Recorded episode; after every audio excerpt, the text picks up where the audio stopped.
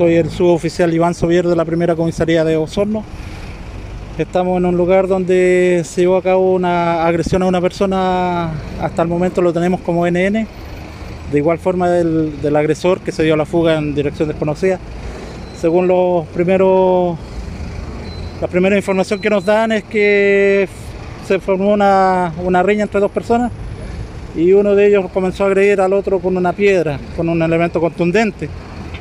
Hasta el momento, personal SAMO nos informa de que estaría grave la persona, se le va a hacer la escolta policial hasta el traslado del hospital.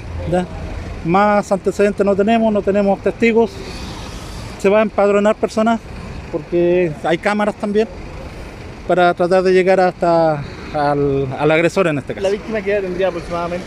Debe tener aproximadamente unos 37, 37, 38 años. ¿Está mal según lo Eh, según mi parecer, tenía mucho sangramiento, golpe en la cabeza y inconsciente. Según los testigos, ellos vendrían de algún bar. de Al algún parecer vendían ya eh, peleando desde calle Rosa. Y acá ya se agarraron a, a golpes entre ambos y al parecer estarían ebrios. ¿Uno escapó?